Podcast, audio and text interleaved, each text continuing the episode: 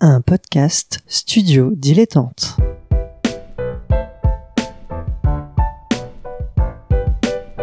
Donc ce que vous proposez comme d'habitude, c'est de la poudre de perlimpin. La République, c'est moi Et je ne me laisserai jamais entraîner par un opportuniste dans cette voie-là.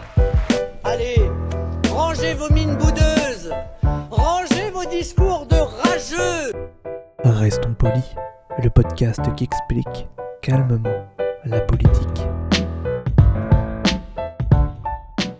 Bonjour à toutes et à tous et bienvenue dans Restons Polis, le podcast qui vous explique tous les lundis la base de ce que c'est la politique. La droite, la gauche, euh, l'Assemblée nationale, que sais-je, voilà, on le fait tous les lundis sur Apple Podcast, Spotify, Deezer, Podcast Addict et aussi bah, sur Twitch où on diffuse euh, en direct et on débriefe ensemble euh, à partir de 21h. Vous cherchez Restons Polis, vous allez nous trouver. Et bah, comme tous les lundis, je suis en compagnie de mon camarade Nemo. Salut Nemo, Salut Adrien, prêt pour la dernière? Le big boss comme on le surnomme. ouais. La Le- version finale de, ce, de cet épisode et même de cette émission. De cette saison. Alors, de cette saison. voilà. Ah oui, non, non, c'est pas la fin. oui. C'est pas la fin. Non, non, non, non. Non, on revient. grosses surprises qui vous attendent. Oh là là. Alors déjà cet été, effectivement, on aura l'occasion de- d'explorer d'autres formats. Je vous invite à nous suivre sur euh, notamment Twitter euh, et Twitch, évidemment, euh, où on va proposer différents formats en attendant une rentrée avec des, des restons polis en, en bonne et due forme. Alors bah, pour commencer, on va peut-être écouter un petit extrait sonore qui va nous laisser un peu euh, effleurer le, sujet.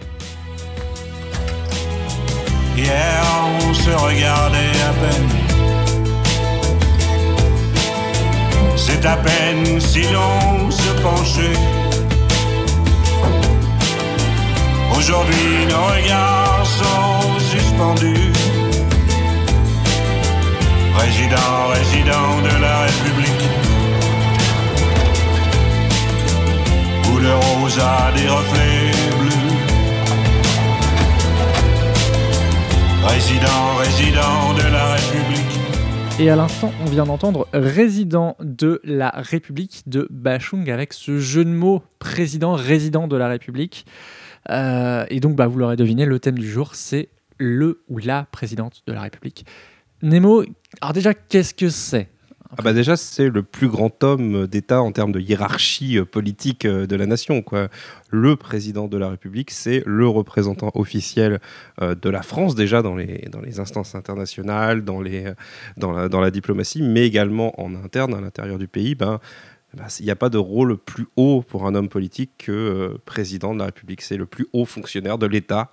Euh, de manière classique et surtout ben, c'est un rôle central dans la, dans République c'est-à-dire c'est vraiment euh, l'arbitre de tout. En gros, euh, il est souvent appelé l'arbitre de la vie politique française et la présidentielle.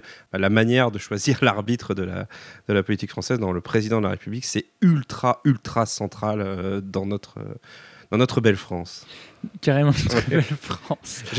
J'allais dire République, mais président de la République dans notre République. C'est vrai, c'est un peu. euh, Alors, dans... donc, ces rôles et ces fonctions euh, sont, sont détaillés donc, dans la Constitution euh, de la Ve République qu'on trouve sur les France. Je vous mettrai les- le lien en description. Et il y a noté dans l'article 5 notamment veille au respect de la Constitution, garant de l'indépendance de la nation et de son intégrité. De l'intégrité. Pardon, je vais y arriver. Garant de l'indépendance de la nation, euh, de son intégrité, euh, de l'intégrité du territoire et, euh, et de- du respect des Mm. traités. C'est le big boss. C'est vraiment, on a tout mis sur le président de la République. On va pas vous refaire l'historique parce que bon, ce serait un peu long sur euh, ce qu'a été la présidence de la République à, à travers l'histoire. Euh, mais vraiment, là, on est arrivé à un système où on a considéré que, étant élu directement par les électeurs français, le président de la République disposait de pouvoirs absolument énormes. Alors, maintenant, il- effectivement, il est élu directement. Oui. C'était pas tout à fait le cas Non, au, au début. c'était à partir de 62, je Ouais, crois. quelque chose comme ça. Ça a été Euh, très rapide à partir de ouais. l'institution de la Ve République. Donc, en gros, en 58, la, la 5e République euh, est, donc, est, est- est montée, euh, où c'était le général de Gaulle Mm. donc, qui, a, qui a été euh, appelé au pouvoir, parce que c'était un suffrage euh, indirect. Euh, et, euh, et donc, en 62, donc, maintenant, on peut voter. C'est une Euh. vision très gaulienne, entre guillemets, de la politique. On, on On, en la- reviendra, ouais. On enregistre le lendemain du 18 juin et de l'appel Ouais. du 18 juin, mais ouais, c'est vraiment Charles de Gaulle qui inspire cette vision du rôle de la présidence de la République et de sa nomination, enfin de son élection par le- les électeurs français. Mais cette vision aujourd'hui, c'est quand même une constance qui est restée encore en 2020 et on ne voit pas vraiment d'alternative arriver à prendre un rôle majoritaire malgré euh, de nombreux essais.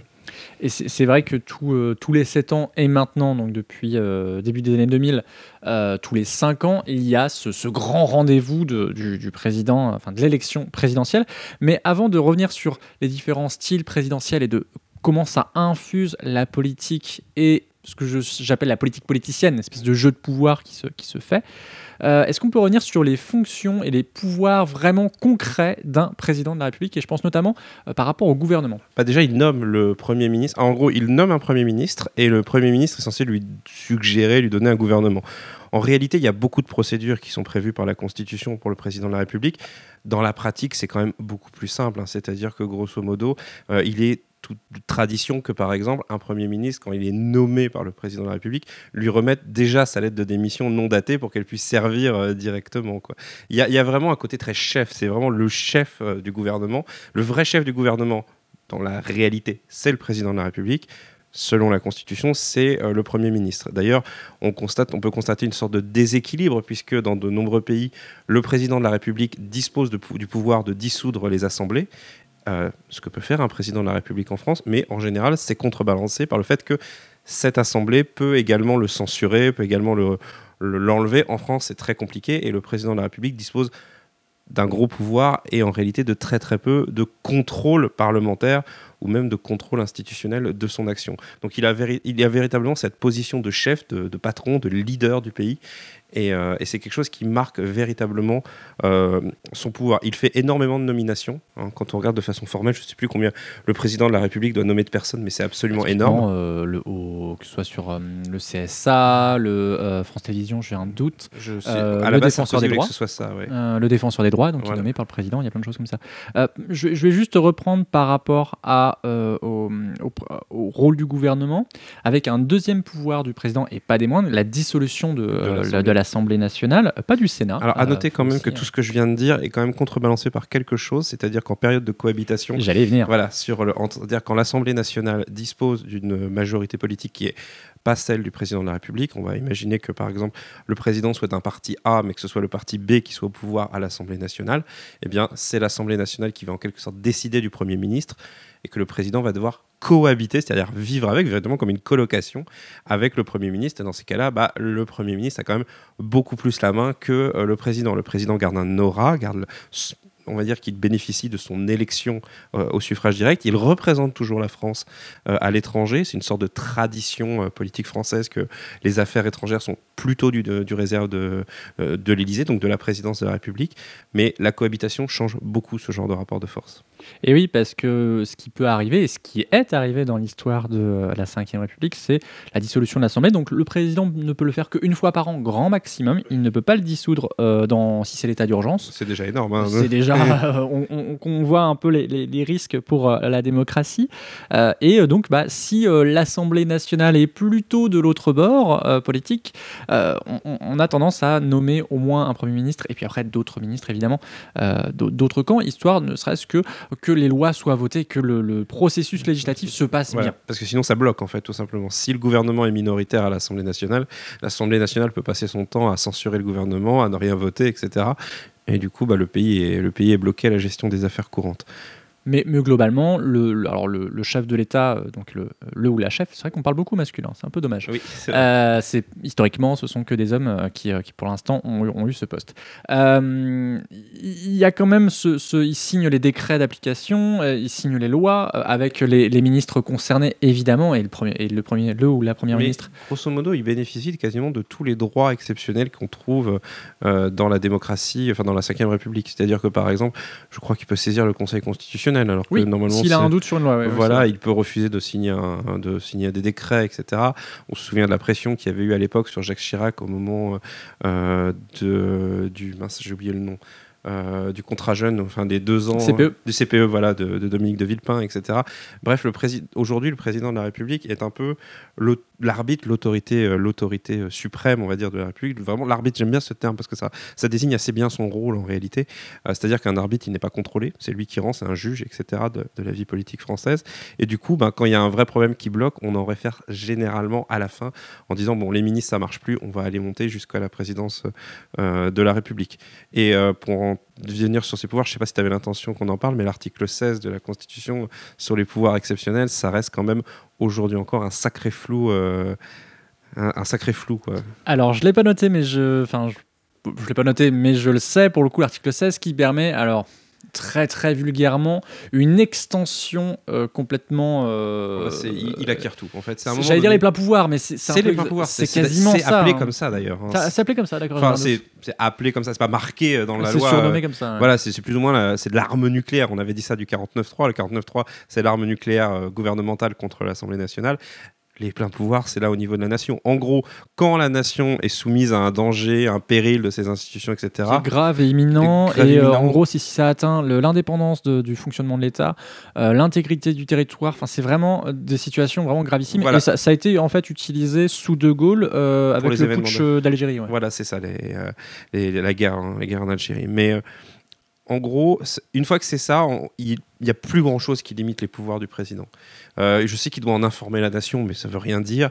Euh, il, veut, il doit en, en informer le Premier ministre, etc. Mais Premier ministre, euh, président du Conseil, euh, le Conseil constitutionnel dans son entier, président d'Assemblée nationale et Voilà. président du Sénat. Euh, Bref, c'est une procédure exceptionnelle, on va peut-être pas rentrer dans la technique, mais grosso modo, il faut vous dire que le président de la République française, contrairement à de nombreux autres présidents dans de nombreux autres pays, est capable de, s'acquérir- de, de se donner les pleins pouvoirs euh, avec des termes qui sont quand même juridiquement extrêmement flous. Donc, euh, il, a, il avait été question à un moment, ça avait même été envisagé pendant la crise sanitaire euh, euh, du coronavirus, et euh, bon, très, très rapidement, le pouvoir s'est aperçu que bon, ça.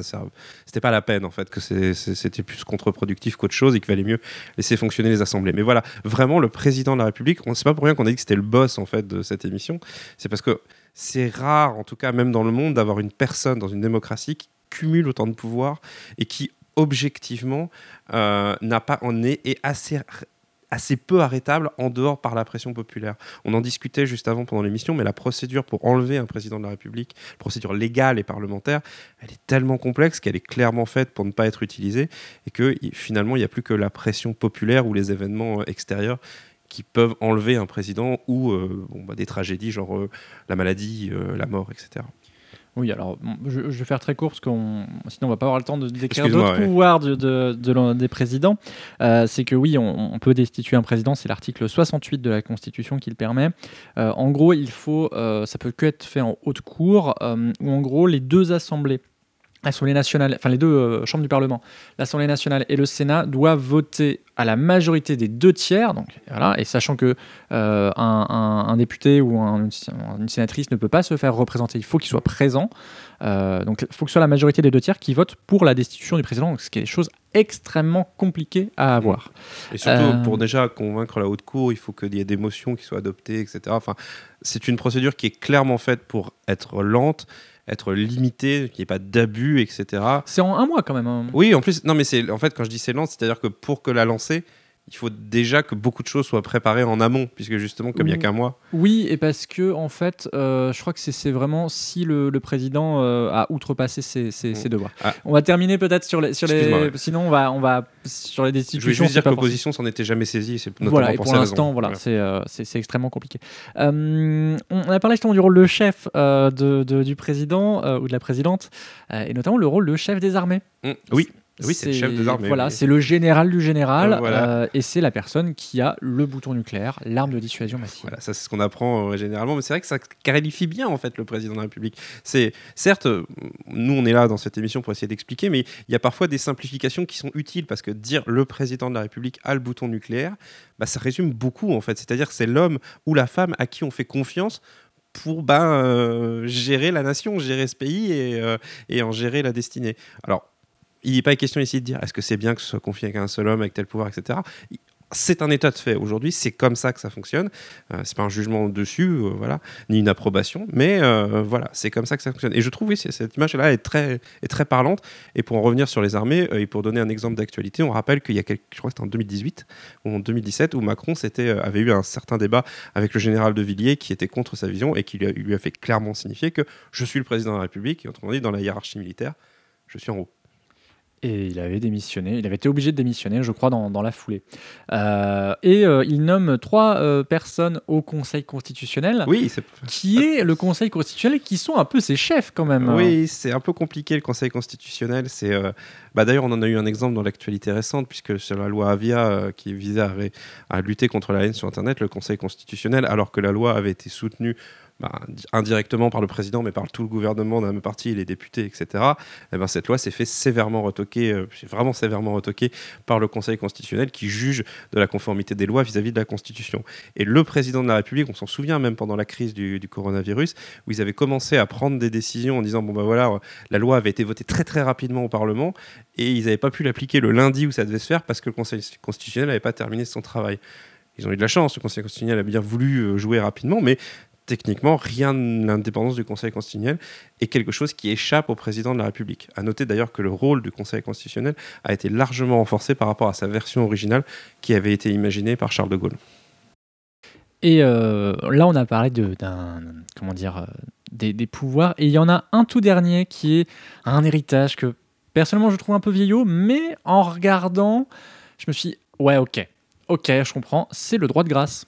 Oui, alors oui, ça Le droit de grâce à titre individuel. Oui. La le, le, le, le- le ou la chef de l'État peut gracier les personnes. Donc euh, Emmanuel Macron l'a déjà exercé Ouais, avec euh, une certaine Marie-Claire. euh, donc c'est une ex-prostituée qui a tué un de ses clients. On se souvient de c'était Jacqueline Sauvage. Oui, Jacqueline sous, Sauvage, oui. sous le temps de, de Hollande. Voilà, il y, a- il y a ce droit de grâce qui est issu de la monarchie en fait. Oui, clairement. Et d'ailleurs, ça existe dans d'autres démocraties. Hein, faut pas dire que c'est un truc français. Le président américain dispose du pardon, hein, du droit de pardon également, et qui n'est pas vraiment limité non plus. Euh, c'est effectivement quelque chose qui n'est plus beaucoup utilisé parce que tout simplement c'est pas populaire. Euh, à la fois, euh, alors pour donner une vision de droite, il y avait la droite qui considérait que généralement les grâces ou les amnisties c'est pas quelque chose qui est dans leur culture, et la gauche considère, comme tu l'as dit, que que ça fait un peu héritage de la royauté. Reste que ça reste un droit qui peut permettre de débloquer une situation qui créerait une tension nationale. On en revient à l'idée des, des- pouvoirs, euh, des grands pouvoirs. En fait, c'est quand on arrive sur un arbitre, on se dit, ok, normalement, il ne faudrait pas faire ça, mais bon, c'est un arbitre. Si à un moment donné, il a besoin, ce serait bien qu'il ait l'outil pour faire. Ce qui s'est passé notamment avec euh, le, le cas de Jacqueline Sauvage, donc, qui était une, euh, une dame qui euh, donc, avait été euh, maltraitée par son mari. Enfin, vraiment, c'est- c'était un débat compliqué, complètement- le, le complètement- cas Jacqueline Sauvage. Et hein. c'était voilà, c'était une affaire complètement. euh, euh, à noter que ce droit aussi est un peu tombé en désuétude, je pense, parce que la peine de mort n'existe plus.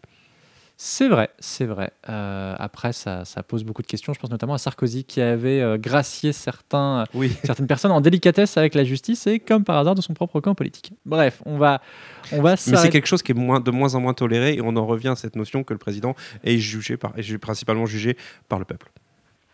Alors, euh, et on va juste terminer la parenthèse et passer peut-être à, à c'est quoi l'exercice concrètement, euh, sachant qu'on arrive, on a déjà dépassé les 15 minutes. Oh mon euh, Dieu En plus, et donc juste pour dire que donc un, un président ou une présidente à la fin donc est membre de droit au Conseil constitutionnel et bénéficie d'un passeport diplomatique. C'est aussi pour ça qu'on dépasse. Il y a tellement de choses que peut faire le président de la République. voilà. Et alors, donc, euh, on, a, on a parlé des fonctions. euh, on remarque, on parle souvent de, donc, de monarchie républicaine. On parle, voilà, on dit que la France est une sorte de monarchie euh, C'est les opposants, ouais. les opposants qui disent ça. euh, mais je- pour essayer de- d'ouvrir un peu, euh, qu'est-ce qu'on distingue comme style présidentiel? Pour ma part, moi, ce que je me suis noté, euh, De Gaulle, c'est le, le chef de guerre.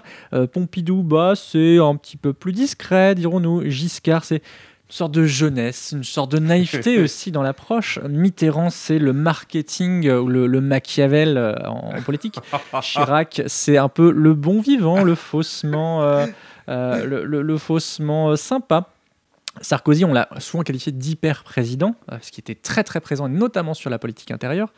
Hollande, le président pas si normal, qui a quand même dû faire face euh, aux attentats du Bataclan ou, de Charlie Hebdo. Et Macron, euh, en marche, avec une certaine vigueur dans son style politique, euh, tout en mettant son Premier ministre parfois au premier plan.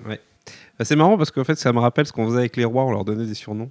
il y avait le bon, le généreux, le guerrier, le machin, etc. Et effectivement, comme c'est des figures qui impriment l'actualité politique et même la vie de ce pays pendant 5, 7 ans, euh, 14, 12 ans, hein, peut-être, euh, voilà, eh ben, forcément, il laisse une marque. Et c'est à la fois une bénédiction et une malédiction parce que du coup, la première marque en général d'un président, c'est très, c'est comme le dentifrice. Une fois que c'est sorti, c'est très très difficile de, le rentrer. Macron, par exemple, ses opposants l'ont toujours qualifié, comme Sarkozy d'ailleurs, c'était le président des riches. Macron, ça a été le président arrogant, euh, etc. Ça- Hollande, c'était le président mou, euh, c'était le président de la pluie. C'était. euh, C'est marrant parce qu'en préparant cette émission, et je vous mettrai dans la description, il y, a, il y une émission de l'Atelier du pouvoir sur la semaine entre l'élection et la prise de fonction du président. Et c'est tout ce qui se passe, ils analysent tout ce qui se passe à ce moment-là, et notamment sur Hollande, euh, c'est la pluie. Il s'est tapé une trombe d'eau. Oui, et ça lui est resté. Alors que Mitterrand, il a eu aussi une pluie, mais qui euh, donnait Ah, tiens, ça y est, les éléments se réveillent, Oui, la, voilà. la France. euh, Ça, c'est très, c'est très français de lire les choses, de lire un homme à travers tous les, tous les petits signes. Mais ce qui est bien, c'est que ça vient de très très loin. Le premier empereur de Chine, lorsqu'il fait un discours euh, pour essayer de se redonner de la popularité auprès du peuple et en faisant un discours sur un lieu religieux, etc., tout d'un coup, il y a un orage. Et c'était la colère des dieux. Bon, on n'en est pas là, hein, évidemment, bien entendu, mais, Ah, mais quand on cherche. t'écoutes Jacques mais on Lang ch- parler de la prise de fonction de Mitterrand, c'est un peu ça. Mais hein. on cherche toujours, on a vraiment un, un attachement repoussoir à cette personnalité, euh, et bien surtout bah, parce que l'élection présidentielle est un, est un moment de conflit, c'est un moment dur, c'est un moment compliqué. Il y a des, euh, je ne sais pas de chiffres, mais je suis persuadé que les hôpitaux voient venir des gens avec euh, des, des, des souffles au cœur ou des trucs cardiaques, etc. Il y a cette tension du 20h, etc. Et du coup, bah, les styles présidentiels impriment. Alors que, et, tout président se demande qu'est-ce qu'il va imprimer, et parce qu'une fois que c'est imprimé, très compliqué de mettre quelque chose par-dessus. Pour terminer et conclure un peu, euh, on, on a vu que c'était beaucoup de pouvoir tout au long de euh, cette saison, cette première saison de Restons Polis. On a beaucoup parlé sur le fait que l'élection présidentielle était la même année que l'élection législative, euh, ce qui me fait penser est-ce qu'il ne faut pas en finir avec l'élection présidentielle à suffrage direct C'est très. Tu voilà. me demandes mon avis personnel? Pourquoi Parce que euh, pourquoi je dis ça? Parce qu'on a bien vu que le problème c'est qu'on il y avait un certain manque de nuances et donc du coup à chaque fois tous les cinq ans on devait un peu rejouer le match de tout ce qui n'allait pas d'une machin sans avoir pu avoir, avoir le temps déjà de voir les effets de- de- de- des lois et aussi bah, d'avoir pu ajouter de la nuance dans certaines lois, certains projets. Tu me demandes mon avis personnel du coup? Parce que c'est En très tant que restons polis. Voilà, en tant que poli, c'est très compliqué. Effectivement, euh, on pour, on- la question de la présidence, de toute façon, étant donné qu'elle est centrale, elle s'est toujours posée. Et à chaque élection présidentielle se pose la question de l'élection présidentielle. Se pose aussi la question de l'élection législative, même si c'est un peu en, en- en arrière-plan. Mais je ne vais pas établir un programme parce que moi j'ai j'ai mon opinion là-dessus, etc. Mais c'est vrai que c'est à la fois une, parfois une chance pour la France parce que du coup on se dit bah il y a un capitaine à bord et que parfois bah, il y a des situations qui requièrent un capitaine à bord et c'est vrai de passer un peu outre tout ce qui est la démocratie avec ses systèmes de délibération, etc. Mais de l'autre côté, on reste quand même un système qui est qui peut poser question en termes de légitimité, de représentativité, etc. C'est tous les thèmes qu'on a abordés au, fur et à mesure de l'année. Et euh, honnêtement, te faire une réponse, je pourrais te faire une réponse extrêmement subjective, je vais pas le faire parce que c'est pas l'objectif de cette émission. Mais euh, je vous invite en tout cas à essayer de trouver votre propre réponse à cette question et de, ne jamais oublier. Et je pense que ce sera un peu un thème de cette première saison que les questions institutionnelles sont loin d'être aussi euh, minoritaires et mineures qu'elles ont l'air d'être euh, en première apparence. Très très bien esquivé. Merci beaucoup Nemo. Oui, merci Adrien pour cette saison du coup. Et oui, oui. Ah, bah après, on, on se quitte pas tout à fait On tout se de suite. pas tout à fait, hein. mais Alors bon, déjà, ouais. toi, on te retrouve dans euh, Canapé Game, Game. les Pierre Rennais et, Et à à Gauche Gauche. Et toi, on te retrouve dans Ludologie. Euh, on se retrouve de toute manière euh, la semaine prochaine. Oui. On- alors pour la petite info, donc on va faire un euh, débrief un peu de l'année. on va prendre vos questions et on va essayer de tenter des réponses. La semaine prochaine sur Twitch à 21h, comme tous les, comme tous les lundis Voilà. depuis qu'on a depuis le confinement. Depuis le confinement et qu'on n'a pas arrêté du coup. qu'on n'a pas arrêté. Merci beaucoup à Suzy Q euh, Mm. pour le générique qui euh, vraiment a été euh, un grand soutien aussi pour cette première Oui. saison. faut quand même le, le- Voilà, le Suzy. Q, c'est le troisième homme un peu. C'est un peu le troisième, l'homme de l'ombre. Voilà de, de cette émission et euh, ouais, il fait, il fait du très bon taf en tout cas. Merci aussi à JB euh, de d'À Gauche Toute Oui, qui a qui apporté venu. son, son soutien, euh, qui était venu Euh, effectivement. qui était venu dans une Euh, émission à YouPod pour Ouais, pour nous avoir largement simplifié la tâche pour mettre les émissions sur YouTube. PodCloud aussi. Voilà, euh, qui nous héberge. Tout à fait. Enfin, qui, ouais, qui, a- qui gère notre flux RSS. C'est Studio Dilettante. Et oui, bah après ça, euh, Studio Dilettante Et à vous. euh, et à vous qui nous écoutez surtout. N'hésitez pas à en parler à vos amis, à votre famille, Et à votre petit cousin ou petite cousine qui Voilà. travaille ses, ses Et cours d'éducation civique. Et voilà, et sachez qu'on est toujours preneur de vos retours et que pour les personnes qui utilisent Podcast Addict, vous avez la possibilité de laisser une note et un commentaire sur ce podcast. C'est vrai qu'on n'y pense pas. Euh, J'ai toujours pas ma citation parce que je Ouais, travaille on est à la bourre, très hein. mal. On est grave à la bourre. Euh, à très vite. Euh, continuez à nous suivre cet été puisqu'on va tester différents Voilà. formats. Restez à l'écoute, restez curieux et curieuses. Prenez Et soin à de vous très vite. et des autres.